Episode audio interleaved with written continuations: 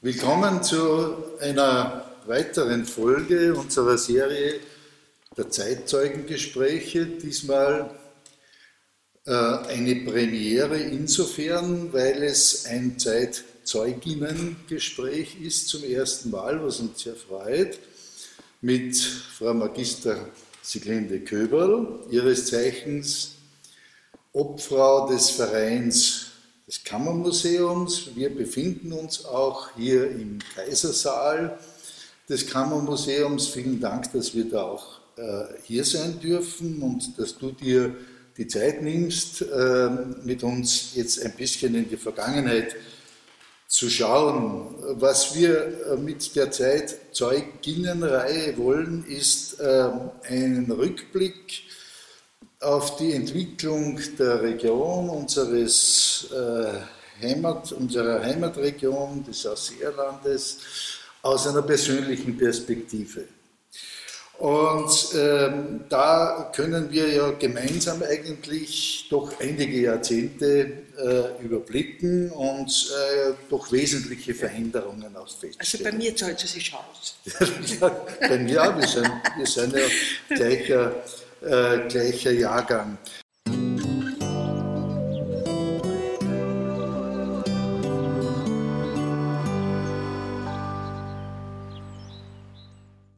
Fangen wir mal an äh, mit der Zeit äh, deiner Kindheit und äh, Jugendzeit, ähm, so in den 50er, 60er Jahren. Kannst du uns ein bisschen einmal über die Herkunft was erzählen und äh, dann über, die, äh, über das Leben in, ich möchte mal sagen, im Arbeiterviertel äh, des Ausseerlandes, das heute ja. ja. nicht mehr diesen Charakter hat. Also woher kommen deine Eltern und ja. wie ist das? Äh, Arbeiterviertel ist insofern interessant, weil mein Vater ja äh, Bauernbub war aber er war 16er Jahrgang und äh, hat einen Beruf lernen dürfen als sechstes Kind. Das war ja nicht so selbstverständlich. In Aussee ist Schlosser worden, ist dann eingezogen worden zum Militär im 38er Jahr und ist dann natürlich in den, äh, in den Krieg äh, musste in den Krieg ziehen, war in Narvik und später dann eben im 44er Jahr äh, in Kroatien, damals Jugoslawien noch, und da wurde er verwundet. Und Ende 44 ist er dann in die Rebenburg gekommen und die Rebenburg war ein Lazarett. Und meine Mutter, Oberstafferin, also Hinterbergerin, äh, war eine angelernte Krankenschwester und ja, da hat meine Mutter kennengelernt und deshalb gibt es mich. Also 1944 haben sie sich kennengelernt, ich bin dann 1949 auf die Welt gekommen, schon in Unterkainisch unten, weil der Vater nach dem Krieg dann zur Bau gegangen ist. War sehr froh, dass er ein gutes Stück gekriegt hat. Als Schlosser ist er zur Vorleitung gekommen. Und dann gab es eine wunderschöne Wohnung im sogenannten Personalhaus. Das war Unterkainisch 120 und da haben lauter Bauler, haben wir wie gesagt, mhm. gewohnt. Ja, und da habe ich natürlich sehr viel mitgekriegt. Also ich habe da in dem Personalhaus zwölf Jahre gelebt und es war eine sehr, sehr schöne Zeit, und so wahnsinnig viele Kinder waren. Ne? Verrundum sind die Kinder zu uns in den Hof gekommen. Wir haben also toll spielen können. Es hat also tolle Hierarchien gegeben. Und ich glaube, ich habe auch eine gewisse soziale Kompetenz damals dadurch erworben. Ja, ja. Ähm, wenn wir jetzt so unterkainisch äh, ja. als Arbeiterviertel bezeichnen, dann meinen wir auch äh, dass dort äh, viele Betriebe, öffentliche Betriebe damals ja. gewesen sind. Also ähm, äh, ja, von der Eisenbahn haben wir jetzt schon geredet, ja, aber war was war Betrieb, es war noch ein, ein, Bahnhof mit sehr vielen Abteilungen. Es hat eine Vorleitung gegeben, Vordienstleitung, ein Stellwerk, ein Güterbahnhof, ein Oberbau, dann hat es noch die Wächterhäuser gegeben. Es waren also wirklich sehr viele Männer dort beschäftigt. Und neben uns war der Schlachthof Katastrophe ja. für uns als Kinder natürlich, ne? der Gemeindeschlachthof. Ja. Und dann war äh, auf der anderen Seite war die Postgarage. Dann äh, drüben natürlich noch die Saline in den 50er Jahren, schon mit den, also noch mit dem Böhm-Bauwerk-Sudhaus und mit dem Jorker-Sudhaus, die aber dann in den 50er Jahren ja eigentlich zugemacht worden sind, zumindest mhm. Böhm-Bauwerk-Sudhaus und dann später mit der Kamitsu-Tüten. Das war alles da und dann draußen noch in Unterkainisch hat es dann noch den Verladebahnhof gegeben. Ja. Und die Straßenmasterei ja. beim Sportplatz. Ja. Lauter Staatsbetriebe. Ja. Ja. ja. Äh, und das war äh, schon ein eigener eigener Teil eigentlich äh, der Gemeinde Assee. Ja. Ähm, und äh, dort hat es eine gewisse ja, Lebensart gegeben, was auch die Wirtshäuser zum Beispiel betrifft. Ja. Vielleicht kannst du da ein paar ja. Erinnerungen. Ja, ich meine, ich war zwar damals für die Wirtshäuser ja. noch zu jung, aber Natürlich. ich weiß es von Vater, weil der oft in der Früh heimgekommen ist, er war Rundbespüler da war es ja. beim Edelbauer und haben musiziert bis in der Früh. Nicht? Ja. Da war Eisbau, das sehr gut frequentiert war. Ja. Der Edelbauer war, äh, war das Badler-Gasthaus. Dann hat es noch gegeben Bahnhofsreste, ja. dann auch der Badler zugehört. Und dann hat es gegeben noch für die Salinen äh, Angestellten, hat es noch gegeben Lammkuchen in ja. Karlswirt. Und dann war noch der Brückenwirt, aber der Brückenwirt war schon an der Grenze zu den Bürgerlichen, zum Markt hin. Ja. Ja. Und dann hat es auch noch gegeben, äh, viele so Gemischtwarenhandlungen. Hofbauer Mitzel vis-à-vis vom Bahnhof, der Burer. Ja. Äh, aber der ist dann, glaube ich, in, äh, in, der zweiten Hälfte der 50er Jahre, ich weiß ich nicht genau, haben sie einen noch Konschek der Stinkel draußen in Unterkainisch. Ja. Ne? Und der junge Stinkel aber herinnen auch. Ja, der war dann, aber das weiß ich nicht mehr, mehr so genau. Und vor allem, es war auch noch der Blim da. Es hat, sich, es hat sich eigentlich wie Kinder, wir sind gar nicht so rausgekommen aus dem Grätzl. Es hat sich so ziemlich alles unten abgespielt, halt nur in Schule. Wenn man also äh, in, ja. in den Markt gegangen ist, dann war das schon äh, ein bisschen ein Überschreiten einer Grenze gewissermaßen. Eigentlich schon. Wir waren ja. eigentlich im Markt nicht daheim. Es war nur so, dass meine Mutter mit der Vater dann ja. äh, angefangen hat, Haus zu bauen. Das war in, in 56er, 57er Jahren, hat Mutter ja. zeitweise arbeiten gehen müssen. Äh, da sie aber keinen Beruf gelernt hat, hat sie halt überall geholfen, wo man es braucht hat. Nicht? Und sie hat dafür serviert und da bin ich dann auch äh, gekommen zum Ruppe, da war der erste Wurlitzer. Dann beim Stremberger kann ich mich noch erinnern, sind die Gasthäuser gewesen. Bumm voll, die Arbeiter sind in der Küche gesessen, die Gäste draußen in der Gaststube.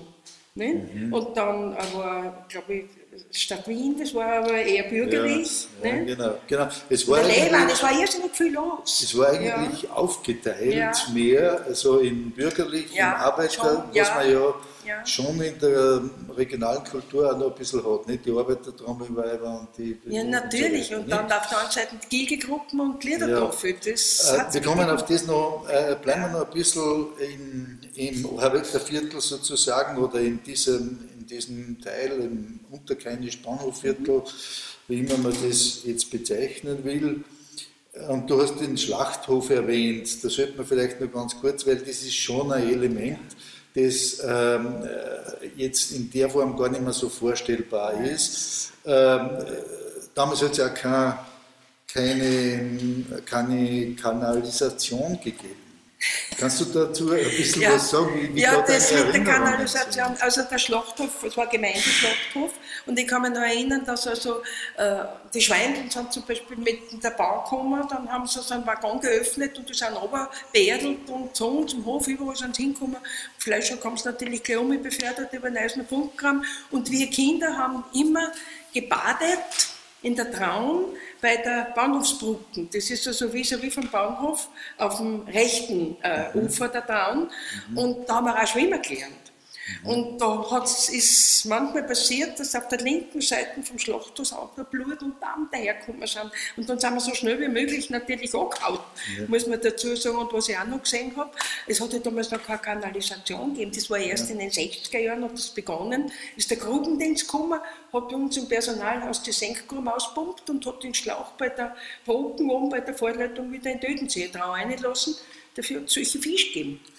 Seeforellen sind von Obertraun aus aufgekommen bis zum Kraftwerk. Weil das so eine gute Nahrung für ja, die Fische. Ja klar, Gewässergüten so haben wir sicher nicht die gehabt, die wir ja. haben. Ja, ja, aber dafür, dafür ordentliche Fisch und wahrscheinlich kein Besatz. Ja, ja, ja. Oder keine Besatznotwendigkeit. Äh, wann, wann ist denn, äh, jetzt springen wir ein bisschen, äh, diese Kanalisation gekommen und die Kläranlage und so? Äh, ich glaube in den 60er Jahren. Damals ja. hat man ja, ist ja die gesetzliche Lage äh, entstanden oder sind die Gesetze ja. gemacht worden, die dann Kanalisation äh, vorgeschrieben haben und Kläranlage. Und nur die Kanalisation, so viel ich weiß, ist bei uns im, erst vor einigen Jahren abgeschlossen abgeschlossen worden. Ich kann mich noch erinnern, in Aussee, ich glaube, das heißt, da war die letzte Kanalisierung vor ungefähr zehn Jahren, das letzte ja. Stickel. Aber die Ringkanalisation und die Seen, die war also sicherlich schon in den 70er Jahren, 60er, 70er Jahren. Und unsere Kläranlage, die alte, noch war sicher Ende 60er Jahre.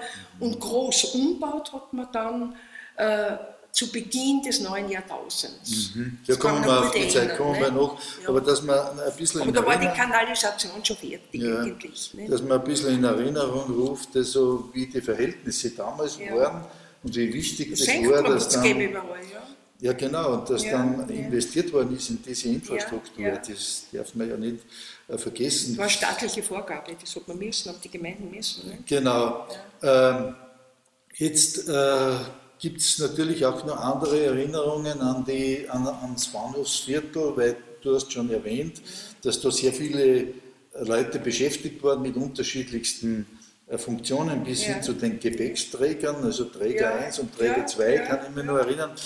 Ähm, äh, wie, wie, was sind da, du hast ja auch so Erinnerungen daran, wie das war, also wann da die Gäste, die Sommergäste gekommen sind und sowas. Ja, äh, wie hat sich das abgespielt? Ich erinnere mich noch an die an die Touropa-Züge. Touropa ist also ein Reiseanbieter, Reiseveranstalter, ein Deutscher, glaube ich Deutscher.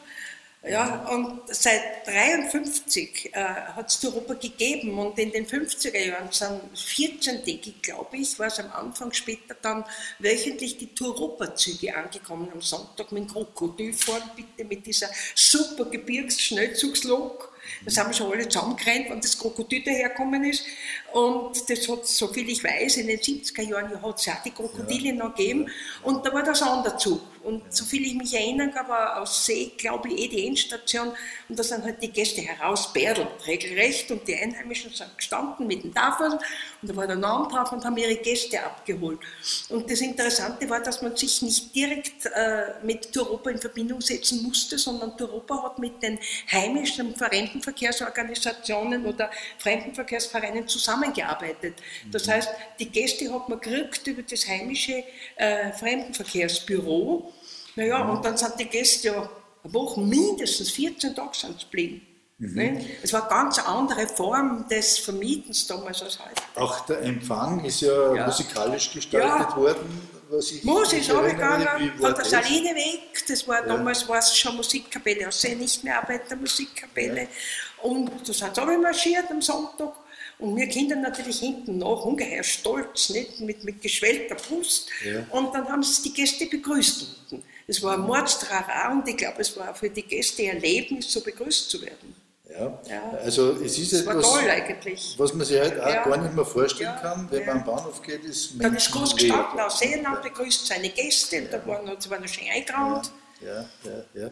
Ja, äh, man, das ist äh, ein Element dieses, die damaligen, des damaligen Ortsbildes, wenn man so will. Wenn man jetzt heraufgegangen ist, so wie du und ich ja auch in die Schule, dann ist man eben aus diesem Viertel hinaus und ist in, in, in den Markt hinaufgekommen. Und da hat es ja auch eine Veränderung des Ortsbildes gegeben. Du kannst dich erinnern, ja, die alte Saline, die zum Beispiel, da, wie, was ist da deine Erinnerung? Ja, die spätere Post. Ja, ja. Wir ja, haben dann neulich gesagt, das alte Postgebäude, das war ein Salinengebäude, das war ja. kein Dörrhaus, sondern es war eigentlich immer ein Lagerhaus und Büros waren auch drinnen und da hat man ja sehr, auch Salz gelagert und Salz macht ja, ist ja hygroskopisch und dadurch haben sie also den, man die Mauern immer feucht. Das Problem hat es beim Kammerhof auch gegeben. Nicht? Ja. Naja, und in, glaube 55, 56 muss das gewesen sein, hat man dieses Gebäude abgerissen. Denkmalschutz war damals ja, uninteressant, glaube ich, nicht so wesentlich. Und das war überhaupt eine Zeit, wo man wenig Wert darauf gelegt hat, alte Bauten zu erhalten, habe ich so den Eindruck. Man hat auch damals dann in den 60er Jahren schon so salzburgerisch gebaut, mit den großen Balkonen, Veranden und überhaupt kein gegeben. Ja. Die Arbeiterheiseln mit den überzogenen Brückeln hat es dann auch nicht mehr, mehr gegeben. Mhm. Aber im Ort selber ist außer bei der alten Post damals, glaube ich, nicht so sehr viel passiert, eher draußen im, im, im, mhm. im, auf der Weide, am Gelände ja. sozusagen. Da ja. sind dann viele neue Heiseln entstanden in ähm, dieser Zeit. Die, die Saline, äh, da hat ja auch einen Schlot gegeben. Ja, das war äh, das, war das? das beim Bauwerk. Äh, ah, Sundhaus ja. war das noch, das ist bis 60 mhm. Das war so die Zeit, wo ich noch unten war. Ja. Es hat das noch bestanden. Da hat man zwar dann schon das Kamit-Sudhaus gehabt, mhm. aber das beim Bauwerk-Sudhaus hat man dann, das war dann schon baufällig und mhm. man hat relativ viele äh, Arbeitskräfte übergehabt, unter Anführungszeichen, mhm. weil das äh, Kamit-Sudwerk war viel moderner. Nicht? Obwohl es auch nicht lange gehalten hat, weil Imse ja schon die große Konkurrenz war dann. Ja. Und dann haben die, die also Salinenarbeiter sozusagen haben dann das Böhm-Bauwerk äh, Sudhaus mit den zwei Schloten abgerissen. Das war 61.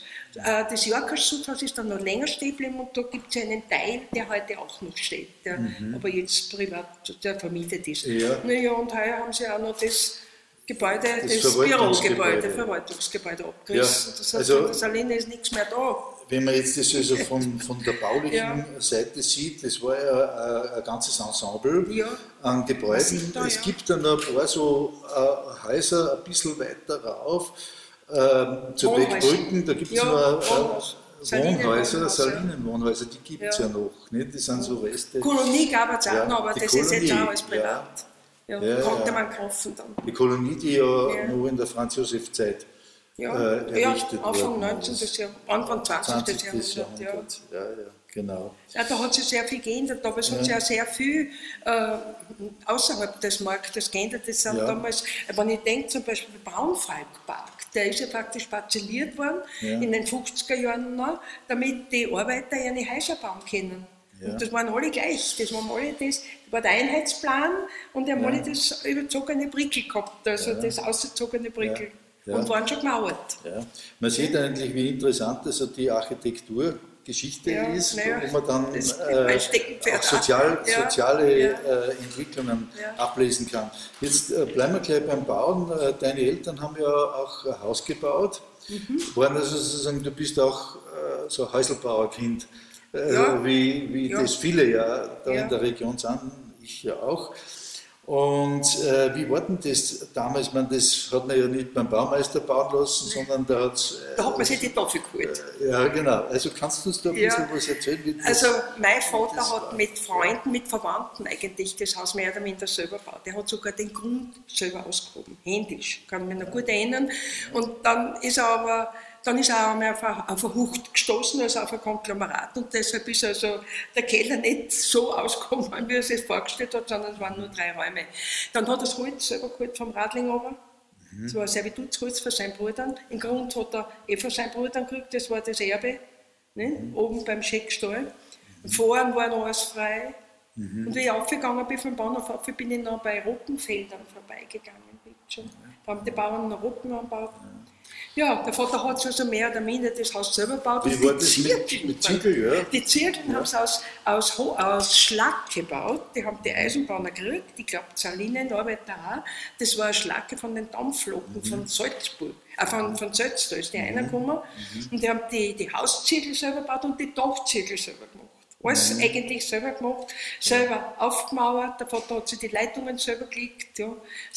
Hat also, natürlich große Freiheit gehabt in dem Haus. Ja, nicht? also äh, es werden ja. viele, die da jetzt hoffentlich zuhören, ja. werden auch Dinge aus der eigenen Erinnerung ja. äh, haben, wie, das, wie damals Hausbauen und wie die Häuselbauer äh, Geschichten waren. Äh, vergessen darf man nicht die, Rollen, die Rolle der Frauen dabei äh, die ja wesentlich äh, mitgewirkt haben. Äh, wie war das bei deiner Mutter? Ja, die Mutter hat, wie gesagt, keinen Beruf lernen dürfen. Ja. So ein Oberstoff hat sie gegeben äh, vorher, bevor es mein Vater kennengelernt hat, nicht? Und vor der Kriegszeit. Und hat dann eben dort serviert, wo man sie gebraucht hat. Und da hat er angewaschen in der Kugel. Äh, überall, es war ja sehr viel los in Aussee in den 50er Jahren. Es war schon reger Tourismus. Und die Gasthäuser waren voll, haben wir jetzt erst gesagt. Ja, ja. Und sie hat also beim Ruppe ausgeholfen, beim Stremberger ausgeholfen, beim Levern ausgeholfen, überall dort, wo man es braucht hat. Das war also ein Beitrag zur Finanzierung? Ein Beitrag zur Finanzierung, äh, ja, selbstverständlich. Und das haben wir, junge Leute, dann später auch während des Studiums ja auch gemacht, dass wir immer zwischendurch gearbeitet haben, um den Eltern zu helfen, dass, sie, dass uns das Studium zahlen können. Äh, ein Beitrag zur Finanzierung äh, der Häuselbauerei war ja auch das Zimmer vermieten dann. Ja. Nicht? Und ja. das haben ja auch sehr, sehr viele äh, gemacht, ist inzwischen eigentlich weitgehend äh, verschwunden. Fast nicht mehr. Äh, wie war das damals? Wie, wie hat man das erlebt? Also du hast das ja auch sehr typisch erlebt. So Begonnen hat es eben schon mit Europa. Ja. Meine Eltern haben dann ab 62, von 62 bis kann ich sagen, 86, 87, haben sie Zimmer vermietet, sieben Betten kalt und warm Fließwasser, bitte in kleinen Räumen. Ich habe im Dachboden geschlafen, meine Leute in Köln. Und die Gäste sind also mindestens 14 Tage lang geblieben und sie wollten den Familienanschluss. Und das war, ja, sie waren total in die Familie integriert und wir haben auch von ihnen sehr viel gewusst. Sie sind beim Frühstück schon länger sitzen geblieben, sie sind auf die Nacht immer sitzen geblieben, der Vater hat das rumgespielt müssen und, und Witze erzählen müssen und sie haben schon im Vorjahr immer fürs nächste Jahr wieder gebucht. Und das hat auch viel mehr geregnet als heute. Ja. Und deshalb sind sie auch mehr daheim geblieben. Also, ich, wir haben Gäste gehabt, die waren 18 Mal bei uns. Das kann man sich heute nicht mehr vorstellen. Heute will jeder für sich allein sein.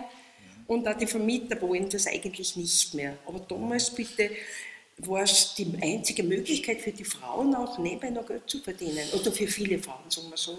Ja, also ja. Die, das ist ja durchaus eine typische äh, Situation für die damalige ja. Zeit. Also werden sehr viele äh, wiedererkennen. Bevor wir jetzt ähm, den Unterkainisch einmal verlassen, äh, noch einen Blick äh, auf das Gipswerk beziehungsweise dann die Endstation dieser Gipsseilbahn. Mhm. Das gehört ja auch zu diesem ja, quasi Arbeiterviertel dazu. Ja, ja. ja na, heute vor allem. Ja. Nicht? Heute ist Rigips ja ein ganz wesentlicher äh, Teil der, der Ausseher Industrie, sagen wir mal so, unter ja. Anführungszeichen. Nicht? Aber ja. ich kann mich erinnern, also damals zu meiner Zeit, in den 50er Jahren, hat es ja die Seilbau gegeben schon, die hat man ja, so viel ich weiß, 51 eröffnet. 52, das waren noch die Stickstoffwerke auch wieder, ein Staatsbetrieb, später dann Chemie Linz. Nicht? Und da hat es aber nur einen Verladebahnhof gegeben. Mhm. Der war aber draußen und da muss also die Bauern rausgegangen sein. Da hat es ja die Brücken noch gegeben, ja. nicht? Und dann ja. die Bahn ist am, am, am rechten Ödensee, Traunufer, gelaufen ja. bis zu dem Verladebahnhof. Und soviel ich weiß, ist ja dann später, äh, ist ja der Absatz von Gips nicht mehr, mehr so gut gewesen, nicht? weil das mit dem, mit dem Kunstdinger schon immer so funktioniert hat. Und da hat man dann ja eine, eine, eine weitere Funktion für den Gips gesucht und da hat man sich den Gips gesucht. Gott sei Dank. Wenn wir jetzt so von verstaatlichten oder öffentlichen ja. Betrieben geredet haben, hat es private auch gegeben in deiner Erinnerung? Ja, also ich weiß noch, ich weiß noch heute leider Gottes nicht, es hat ein Chemiewerk gegeben. Okay. Später ist dann der Köbel Ernst mit seiner Zimmerei dort eingezogen und ich glaube, die haben Pharmazeutika hergestellt. Ich weiß es nicht mehr genau. Ja. Ja. Und darum bin ich ja so, wow, aber ansonsten hat es eigentlich privat da ja. nichts gegeben. Ja, ja, und ich würde sagen, überhaupt den Aussee haben von fünf Männern sicher vier. Bundesforste bitte. Hat es noch viel Holzknecht gegeben bis in die 80er Jahre. Ne? Und jetzt muss man eben, eben sagen, dass Anfang, also in den 70er Jahren und dann im Übergang in die 80er Jahre eine völlige äh, Veränderung insofern eingetreten ist, dass dieses Element weitgehend weggefallen ist. Ähm, hat das auch irgendwie eine, eine kulturelle äh, ähm, Widerspiegelung gehabt, also Arbeiterkultur und dann verschwinden oder so? Kann ja, äh, ja das, das steht ganz sicher für die Vorkriegszeit. Ja. Dann denkt man da an die Arbeitertrommelweiber, dann denkt ja. man an die Arbeitermusikkapelle und das ist natürlich dann, noch ich denke an Edi Däubler, bitte, der ist ja von der Saline rausgekommen, also ist ja. ein Stadler aus der Saline herausgekommen, natürlich, es waren Einzelne und Musikkapellen war ja auch sehr stark, also mit der Saline oder die, die meisten äh, Musikanten kamen aus dem Arbeiterbereich heraus, damals noch. Ja. Das hat sich natürlich sehr stark geändert. Ne? Ja, ja, aber das aber, ist, glaube ich, ganz Und ich war aber in den 80er Jahren nicht da, also ja. ich kann das nicht mehr sagen. Ich weiß nur, dass also das Böhm-Barwerk, äh, äh, dass die, die Kammerzutritten ja praktisch 75 dann geschlossen worden ist. Und ja. ich weiß auch, dass man dieses Werk ja überwiegend aus sozialen Gründen überhaupt gebaut hat, nicht? wenn man so viel Leute gehabt hat, die man beschäftigen wollte. Ja, ja. ja es 80er Jahre war ich nicht da. Nein, ähm, äh, es ist ja dann so, wenn man jetzt, wie, wie du sagst, also in den 80er Jahren oder späten 70er Jahren, Mitte 70er Jahre äh, wieder nach Hause gekommen ist, so ist ja. mir auch gegangen, da hat sich schon sehr viel verändert ja. äh, gehabt. Ähm, gehen wir aber jetzt ein bisschen in die Zeit, wo du in die äh, Schule, also Hauptschule gegangen bist. Das war, wenn ich es richtig jetzt äh, notiert habe, 1959. Ja, bis 63. Äh, bist du bis 63 in die Hauptschule gegangen. Ähm, damals hat es ja auch ein Gymnasium gegeben in, im Ausseerland, die sogenannte Hüttelschule. Ja.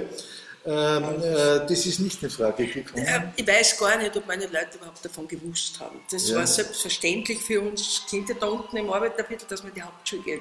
Und ich kann mich aber erinnern, dass dann, ich glaube, in der zweiten oder dritten Klasse, ich war natürlich ein sehr braves Schulkind, hat man noch Instrumente lernen dürfen. Ne?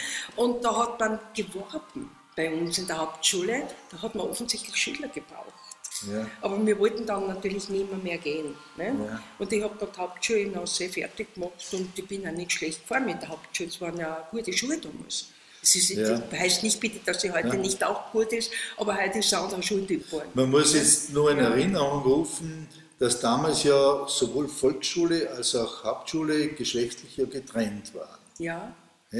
Wo äh, die Volksschule der Mädchen, die war, äh, wo halt der Kindergarten ja. ist. Das richtig ja, so neben der Kirche. Ja. ja. Genau. Und äh, wo war die Hauptschule? Schule der Mädchen? Die, die, Haupt, das ist die heutige Volksschule.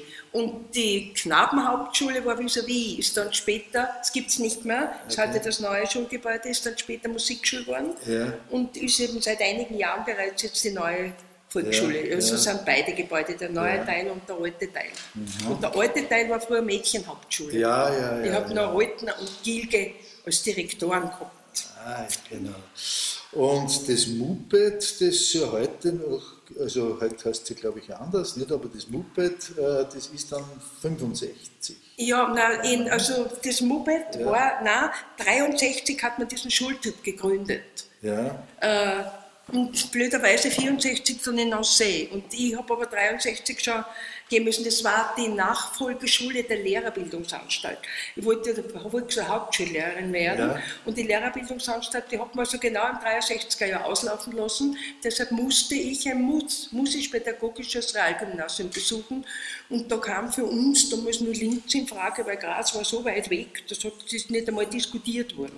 Und Salzburg ja. hat noch keins gehabt. Und so kam ich dann ja. nach Linz mhm. und war also der erste Jahrgang, der dieses musisch-pädagogische Realgymnasium dort auch absolviert hat. Und ich kann mich noch erinnern, es gab auch keine Aufnahmsprüfung mehr, aber man hat wahnsinnig viele Schülerinnen und Schüler aufgenommen und hat uns sehr gesiebt im ersten Jahrgang. Das sind fast die Hälfte der Schülerinnen sind damals dann, haben diesen, diesen Abschluss nicht geschafft.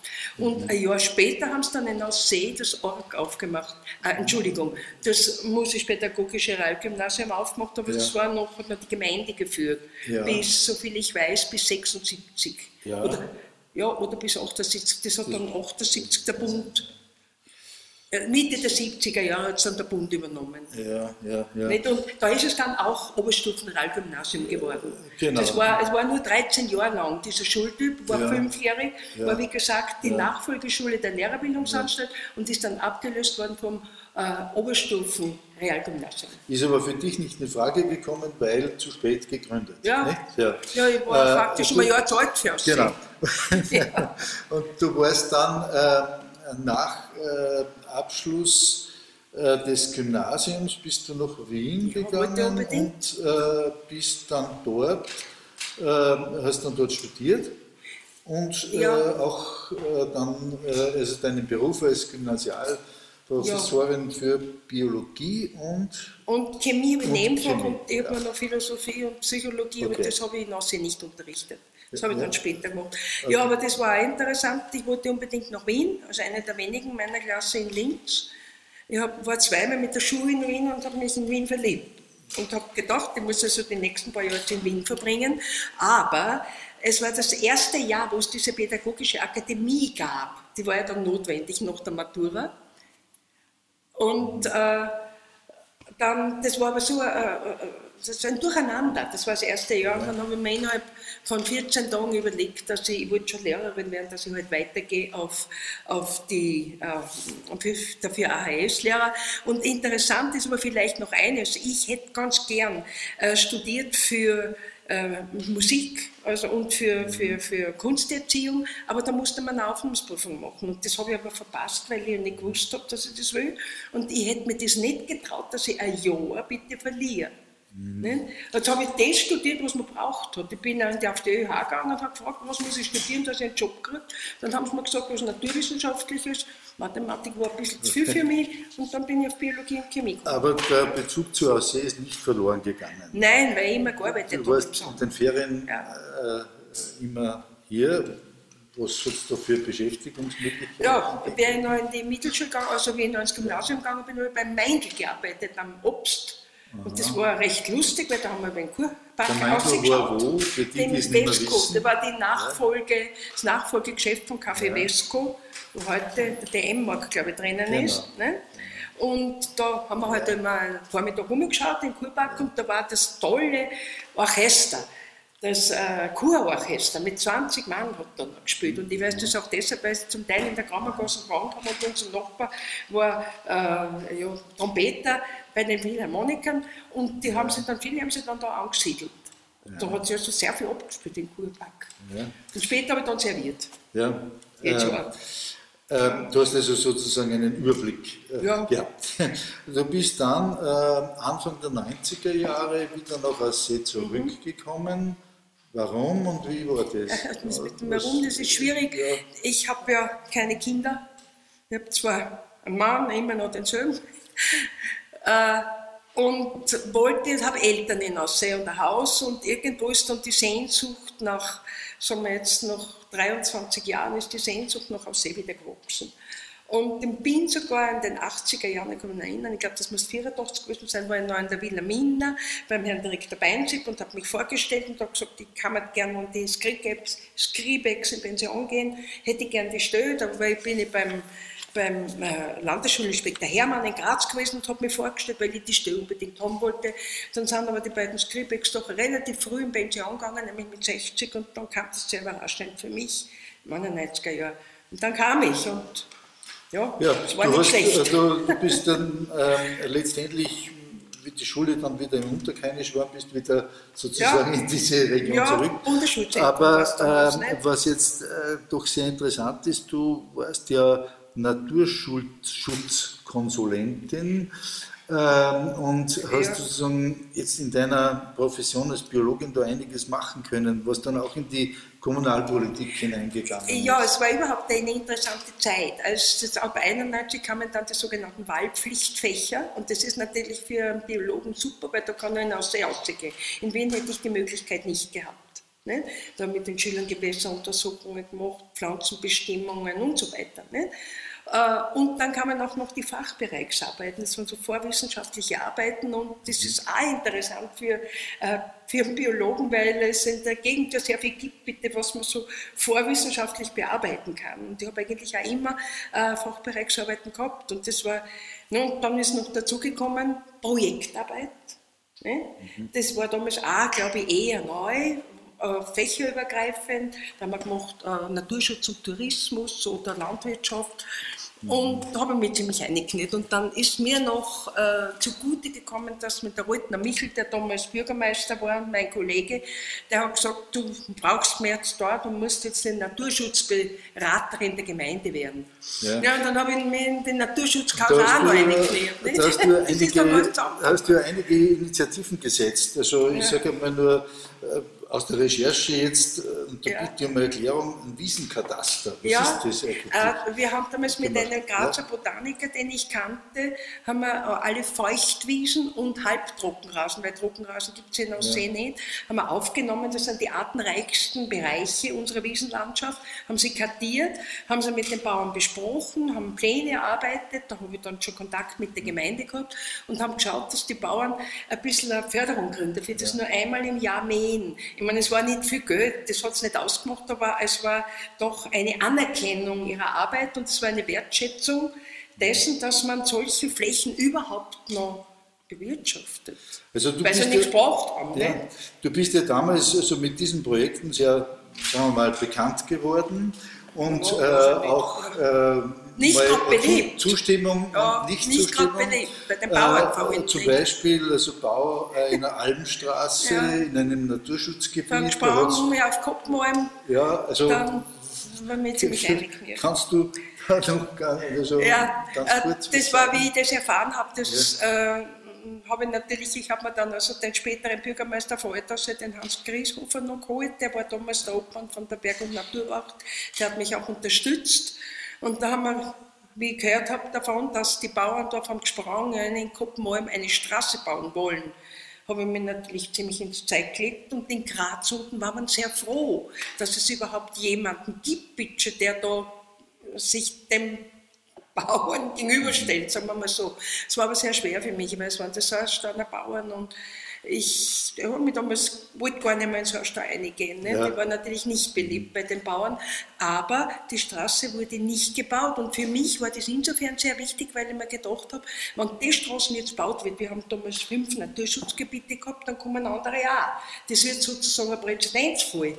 Ja. Nicht? Also, wir haben sie verhindert. Heute geht der Straße alleine, aber das ist nur ein schmales. Also du hast ja, da schon einige Und im Mut Tierschutz war ja auch, da habe ich auch mit den Bauern viel zu tun gehabt, war auch nicht immer einfach. Und du als Arbeiterkind gegenüber den Bauern und ja. so. Äh, äh, ein Projekt, das ja wirklich auch sehr stark mit dir verbunden ist, ist äh, die Geschichte in, in der, an der Koppentraum, ja. also der Weg und so weiter und die Frage dieses Kraftwerkes, das dann nicht äh, mhm. zustande gekommen ja. ist. Vielleicht da noch ein paar Worte dazu. Ja, da war ich aber dann schon faktisch bei der Gemeinde, ja, also da war ich dann schon äh, Vizebürgermeisterin und mein Wort hat doch ein bisschen mehr Gewicht gehabt. Und da äh, haben der Herr Dr. Thomas Seiler, Mittendorf und ich, wir haben dann einen Verein gegründet, wie wir das erfahren haben, gesagt hat uns das nicht immer voll, der unten damals schon so eine kleine Bude gehabt hat. Nicht? Äh, ich habe das gar nicht gewusst und dann haben wir auf einmal erfahren, da wird ein Ausleitungskraftwerk geplant, sechs äh, Kilometer lang. Nicht? Die hätten also aus der Traun sehr viel Wasser rausgenommen und hätten es unten an der Grenze wieder in die Traun eingeleitet, da wird dann das Kraftwerk hinkommen. Und wir haben aber gerade jetzt den frisch den Weg gebaut gehabt kommt, das kommt noch dazu. Also es ging nicht nur um den Naturschutz, um, den, um den, die Traun ist in diesem Abschnitt nicht verbaut, einer der wenigen Abschnitte, die nicht verbaut sind, und dann dieser neue Weg. Ne, da haben wir sehr gekämpft und meine Aufgabe war es speziell, also auf der politischen Seite die Zustimmung zu holen und die habe ich voll bekommen. Also obwohl das Kraftwerk ja schon geplant war. Weil später mhm. hat ja dann das Land sogar den Herrn Zotter nichts mit dem Schokoladezotter zu tun, ja noch eine Entschädigung zahlt. Und ja. im Jahre 2006 ist es dann Naturdenkmal geworden. Also da war, es, war man sehr glücklich. Also wenn man heute den Koppenwanderweg geht, ist es ja. gut, wenn man sich daran erinnert. Ja. Äh, was anderes, was auch eine sehr schöne Wanderung ist, ist der Alpengarten, ja. der ja auch äh, eigentlich auf deine Initiative zurückgeht. Wie ist denn das naja, der Alpengarten Oder, selber nicht. Ja, ne? Der gibt es ja schon also seit so wie er jetzt 1913. Ist, Nein, also den, der, der Alpengarten äh, wird von der Gemeinde, das Areal gehört dem Bundesforsten, und wird von der Gemeinde bewirtschaftet, bespielt, geführt, egal wie du das sagen willst. Und äh, ich, ich habe mich schon immer für den Alpengarten natürlich als Biologin interessiert, habe auch schon sehr viele Veranstaltungen oben gemacht, aber dann kam die Liederzeit. Lieder, äh, das ist diese, äh, dieses Maßnahmenbündel der EU gewesen, mit dem man äh, ländliche Regionen fördern wollte. Mhm. Man hat uns also mehr oder minder gesagt, ich war dann in einer Liederaktionsgruppe, man hat uns gezeigt und gesagt, dass wir die Chance haben, Projekte zu entwickeln. Das sollten eher Projekte sein, die die Region vorbringen, die die Region helfen, sich zu entwickeln und dass es dafür Förderungen gibt. Und das war dann eigentlich sehr, das war die Initiative für sehr viele Projekte im mhm. Ausseerland. Und für mich war es äh, die Initiative, den Verein äh, Naturerlebniszentrum Alpengarten zu gründen. Ich habe dann natürlich auch verstanden, dass ein Verein leichter zu Fördermitteln kommt. Das war eigentlich der Hauptgrund dafür, dass wir den äh, Kammerhofverein gegründet haben, den Museumsverein und den Alpengartenverein, um zu Fördermitteln zu kommen. Und im Alpengarten haben wir dann dieses Mehrzweckhaus errichtet und ich wollte damals ja sowas wie ein Natur Parkzentrum auch für junge Leute machen. Mhm. Wir haben jetzt also schon mehrfach angesprochen, du hast selber auch deine äh, Tätigkeit dann in der Gemeindepolitik.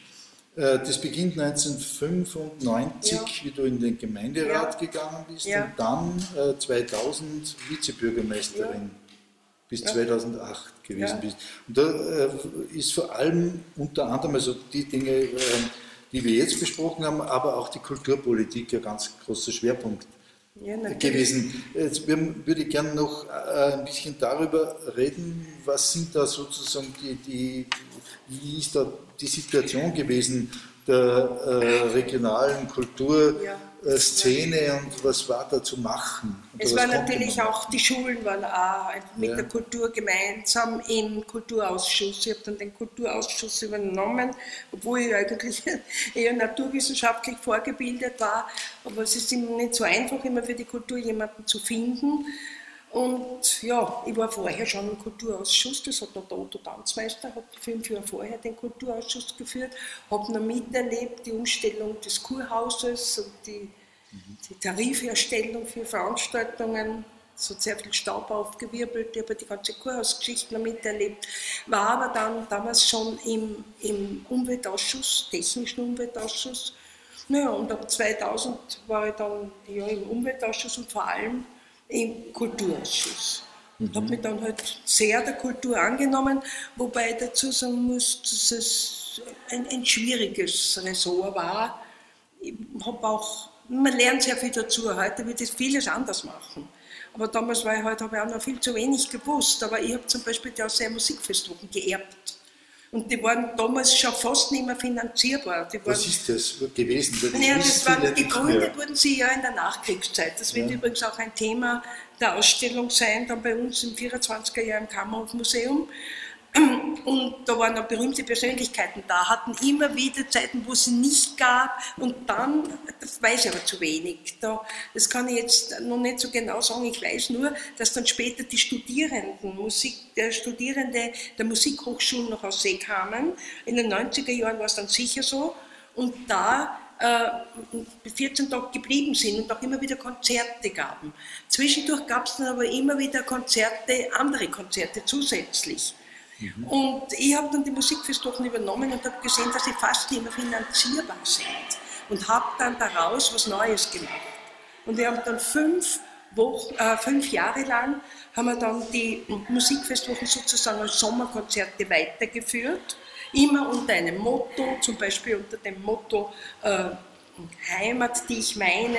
Da haben wir immer nationale Musik gespielt, das war sehr interessant. Da haben wir dann eine Stricker geholt und da haben wir Krieg gespielt und so weiter. Äh, und dann, oder wieder aus, aus See, aus Salz, aus der Seele, äh, Musik äh, von Takac zum Beispiel, der da gelebt hat, oder von Korngold, ne, der mhm. da auch sehr häufig war, was jetzt wieder aktuell ist. Ja. Ne? Also, ja, und die habe ich aber auch 2005 mit dem Evangelimann, war dann ja. Schluss, das war zu schwierig. Ja. Ähm, äh, du hast ja dann auch äh, mitgewirkt oder initiiert, das weiß ich nicht, ein Leitbild äh, für die Kulturarbeit. Was ja. ist das und naja, das war dann schon relativ spät, weil ja. ich gesehen habe, es kommt so viel auf die ja. Gemeinde zu. Und man schwingt ja. eigentlich herum. Wir, wir haben in Aussee eine, so sehe ich, eine sehr eigenartige Situation. Wir haben auf der einen Seite Kultur, die sehr viel mit Tourismus zusammenhängt.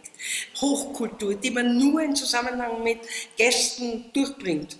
Das ist auch jetzt noch so. Zum Beispiel denke an die Barocktage, ne, die übrigens auch exzellent sind. Ich denke an, an das, was äh, Carolus Tricolidis begonnen hat oder die Musikfestwochen haben dazugehört, wo die auch sehr, sehr wohl profitieren, aber eigentlich die Zielgruppe waren schon auch die Gäste. Und ich habe dann gelernt, dass man zwischen unterschiedlichen Zielgruppen unterscheiden muss. Volkskultur sollte sich erst selber trauen, die darf man unterstützen. Zum Beispiel haben wir also das Josephi-Singen übernommen, aber nicht gemacht. Mhm. Oder ich habe auch geschaut, dass wir andere Veranstaltungen wie den Krawallschuster und sowas in Gasthäuser kriegen. Mhm. Und äh, wir haben überhaupt andere Aktivitäten da auch sehr auch noch unterstützt und in diesem Leitbild habe ich versucht, das festzuhalten, welche Aufgabe eigentlich eine Gemeinde übernehmen sollte oder könnte. Mhm. Aber es war spät. Ist ich weiß auch nicht, ob man das. Ähm, ich weiß es äh, nicht. Weißt du, okay. Ich weiß es ähm, äh, jetzt zum Schluss äh, noch, noch, natürlich dorthin, wo wir uns auch hier befinden, ins Kammerhofmuseum, äh, das ja eigentlich ohne dich in dieser Form gar nicht äh, äh, existieren äh, würde. Weiß ich nicht. Naja, das, das muss man einfach sagen, das kannst du nicht Weiß sagen, aber nicht. ich kann das schon äh, sagen, das werden mir viele zustimmen, dass das so mit dir und wesentlich auch von dir lebt, aber auch von vielen, die ehrenamtlich Eben. arbeiten. Und äh, vielleicht kannst du ein bisschen noch was zum Kammerhofmuseum sagen ja. und dass wir dann ja. sozusagen also, das damit abschließen. Das Kammerhofmuseum wurde eigentlich mit Ausnahme einiger Jahre, mit Ausnahme der 90er Jahre immer ehrenamtlich geführt, muss man dazu sagen. Als ich dann äh, 95 mehr oder minder Geme äh, Gemeinderätin war und das kennengelernt habe, habe ich gesehen, ist es äh, ein paar Jahre lang äh, von der Gemeinde mitbetreut worden. Aber ausschlaggebend war dann schon eben Lieder. Und dann die Landesausstellung, die ins Haus gestanden ist. Und am Anfang wollten wir ja überhaupt ins Museum gehen. Und ich habe mir gedacht, das ist die Chance bitte. Es gehört jetzt eine neue Struktur her im Museum äh, mit den Ehrenamtlichen, die es gegeben hat. Die Frau Selzer war zum Beispiel damals, die sehr viel gearbeitet hat fürs Museum. Und Gründmann Verein, das hat zwei Vorteile. Wir kommen gut zu Förderungen und das gilt heute bitte übrigens noch. Wir holen uns alljährlich Förderungen. Ohne Förderungen bitte gibt es das Museum in dieser Form nicht. Förderungen vom Bund, Förderungen vom Land und über Lieder. Jedes Jahr. Und äh, ja, und dann hat das also mit dem Verein begonnen. Dann war zuerst Friedmund Hueber, äh, Obmann des Vereins. Der ist aber dann, hat aber dann das Museum adaptiert hat, also die Pläne für die Adaption übernommen, weil wir haben gesehen, das geht nicht mehr, es geht mit den Toiletten nicht mehr, mehr es ist die Infrastruktur nicht da, es waren auch schon manche Ausstellungen nicht mehr, mehr zeitgemäß und haben gesagt, jetzt bauen wir um, wir nützen wieder. Ne, das ist dann ein viel größeres Projekt daraus geworden und äh, Friedmund musste dann gehen, aus Unverträglichkeitsgründen, weil er ja faktisch da gebaut hat und dann habe ich den Verein übernommen. Ja. Und wenn ich was mache, dann nehme ich halt eine. Aber es hätten Wie viele Ausstellungen sind äh, gemacht worden? Hast du da einen Überblick? Das war es nicht. Sonderausstellungen, nein, wir haben ja eh voriges also Jahr die nein, Sonderausstellungen, ja. das muss man. Man muss immer wieder Sonderausstellungen ja. machen, vor allem für die Einheimischen, ja. auch für die Gäste, die ständig kommen. Und da muss man auch immer wieder den Dauerausstellungsbereich erneuern. Und jetzt sind wir also gerade dabei, in, zu, in also sehr viel Digitalprojekten zu machen. Wir haben also jetzt eine Handy-App gemacht, nicht? Mhm. Äh, auf Deutsch und Englisch schon im Hinblick auf 24. Dann mhm. haben wir diese digitale Werbestelle, also Infostele aufgebaut, die müssen wir aber erst bespielen. Ist auch ziemlich kompliziert. Und dann gibt es also noch ein neues äh, Projekt, einen, einen Rundgang durch das Museum, das ist Lieder gefördert in 3D aber man muss halt ja. einfach die Möglichkeiten ergreifen, die sich einem geben. Aber ja. werden wir sehen, wie es weitergeht. Es tut sich äh, sehr viel, du tust sehr viel, du hast sehr viel getan. Ja, gute Mitarbeiter. Eine wichtige gute ehrenamtliche Mitarbeiter und ein gutes Team. Das muss ja. man wirklich betonen. Also wirklich. Aber wir haben jetzt äh, doch äh, einige Jahrzehnte überblickt und äh, es ist auch sichtbar geworden, wie sich äh, der Ort verändert hat. Und äh, das Museum ist ja auch ein Ort, wo man äh, dann diese Veränderung irgendwie wieder sichtbar und äh, nacherlebbar machen kann. Das ist ein Bestreben Ziel, ja. auch äh, des, des Museumsvereins und insofern ist es auch sehr erfreulich, dass der AEF hier ähm, diese Zeitzeuginnenreihe ähm, äh, betreibt, weil das dazu beiträgt. Und in diesem Sinne, liebe Siglinde, ganz herzlich ja, uns begleitet. Ja. Äh, liebe Siglinde, herzlichen Dank für die Bereitschaft, für den Einblick, für den Überblick und alles Gute für die Zukunft. Danke. Danke für die Einladung.